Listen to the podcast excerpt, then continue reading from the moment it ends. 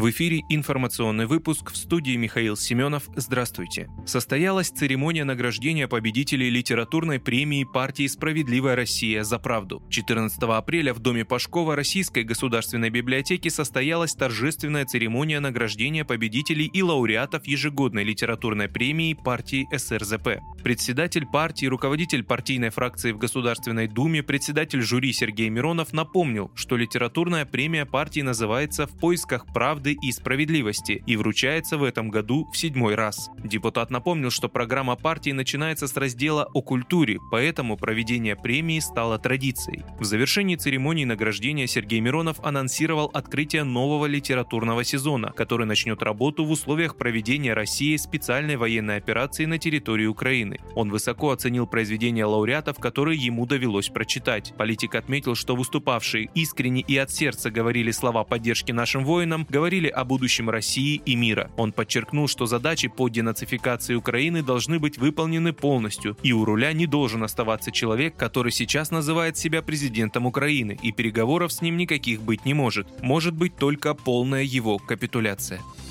Ракетный крейсер Черноморского флота «Москва» затонул при буксировке в условиях шторма. Корабль, получивший повреждения из-за детонации боезапаса, затонул во время буксировки, сообщили в Минобороны. Ранее Минобороны сообщила, что на крейсере «Москва» начался пожар, из-за чего сдетонировал боезапас. Экипаж полностью эвакуировали, при этом основное ракетное вооружение не пострадало, очаг возгорания удалось локализовать и корабль сохранял плавучесть.